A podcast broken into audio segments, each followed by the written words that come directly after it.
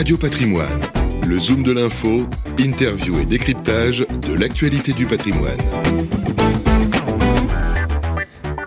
Bonjour, bienvenue à tous. On est dans le Zoom de l'info. On est ravi d'accueillir Benjamin Louvet. Bonjour Benjamin. Bonjour Fabrice. Directeur de gestion matières premières chez Ophi Invest. Avec vous, on se pose une question qui fâche. Est-ce déjà la fin des véhicules électriques? Alors c'est vrai que c'est une, question qu'on voit fleurir un peu partout euh, à cause de, différentes déclarations et de différentes décisions politiques. Euh, euh, tout récemment, l'Angleterre notamment a annoncé que au 1er octobre, les prix de l'électricité allaient augmenter de 80%. Et donc, quand vous regardez l'équation toute simple, vous vous rendez compte qu'à partir du 1er octobre, eh bien, en Angleterre, ça vous coûtera plus cher de faire le plein de votre voiture électrique que de faire le plein d'une voiture thermique dans les conditions actuelles de prix du pétrole. Et donc, un certain nombre de, personnes se disent mais comment va-t-on réussir à convaincre euh, les particuliers, euh, les ménages, d'acheter des voitures électriques mhm. alors que l'un des avantages était le coût d'utilisation. Si ce coût d'utilisation, euh, cet avantage du coût d'utilisation disparaît. Donc c'est un vrai sujet. D'autres personnes se posent aussi beaucoup de questions et, je fais partie de, ces gens sur le coût de production de la voiture électrique. On a cette année, on a eu en fait en 2021 une forte reprise mondiale qui a entraîné une très forte hausse du coût des métaux euh, et qui fait qu'aujourd'hui le prix de la batterie dans le prix total d'une voiture a énormément progressé en, part du, prix de, global de la voiture. Or, vous, le savez, on a déjà eu l'occasion d'en parler. Je suis assez inquiet sur mm. l'évolution du prix de ces métaux euh, parce que quand on voit les volumes nécessaires, euh, on, on, va avoir besoin d'investissements absolument considérables et un mal fou à faire l'équilibre entre l'offre Si on prend l'exemple de la voiture électrique, je prendrai un, métal peut-être un peu moins souvent cité que les autres. On parle souvent du lithium et du cobalt, euh, mais on a aussi besoin de nickel pour faire des batteries de voitures électriques.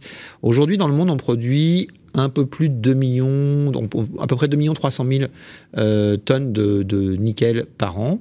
Euh, mais en fait, il faut séparer dans ce nickel, on a deux types de nickel différents. Du nickel très pur, qu'on appelle de classe 1, c'est à peu près un million de tonnes, et du nickel moins pur, euh, qui constitue le, reste.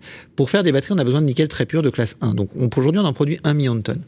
Selon la Commission européenne, en 2040, rien que pour la voiture électrique, on aura besoin chaque année de 2 600 000 tonnes de nickel de classe 1. C'est-à-dire 2,6 fois ce qu'on produit aujourd'hui. Il en manque un Donc, il en manque. Il va falloir énormément d'investissements.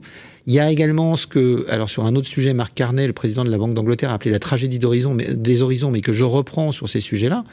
C'est que même si on décide aujourd'hui de créer une nouvelle mine, il faut entre 7 et 10 ans pour la mettre en activité. Donc ce sont des décisions qui doivent être prises maintenant si on ne veut mm. pas que ça soit un frein à, au développement de la voiture électrique. Le FMI dit d'ailleurs que, selon eux, euh, d'ici 2030, d'ici 2030, Fabrice, c'est-à-dire dans 8 ans, euh, le prix du nickel pourrait progresser de, je cite, quelques centaines de pourcents. Du fait de cette nouvelle demande. Alors on, pourrait se dire on va consommer moins de nickel ailleurs, parce qu'après tout, euh, on pourrait essayer d'être plus sobre ailleurs. Le problème, c'est qu'aujourd'hui, 75% du nickel qui est utilisé dans le monde sert uniquement à une chose, fabriquer de l'acier inox. Or de l'acier, on, va en avoir besoin encore plus pour, assurer cette transition.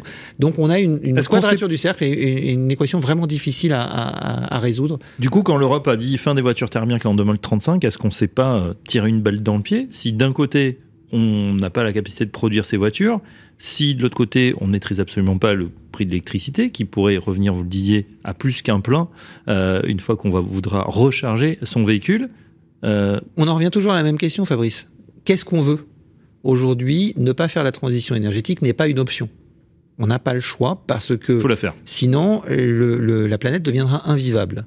Donc il faut la faire. Ce qu'il faut peut-être accepter, c'est que l'affaire va coûter beaucoup d'argent, probablement être inflationniste, et que l'énergie, d'une façon générale, va coûter plus cher, soit parce que la fabrication des, des modules pour l'utiliser va être plus chère, euh, soit parce que on va avoir moins d'approvisionnement et donc il va falloir apprendre à être plus responsable et plus raisonnable dans notre, dans notre consommation.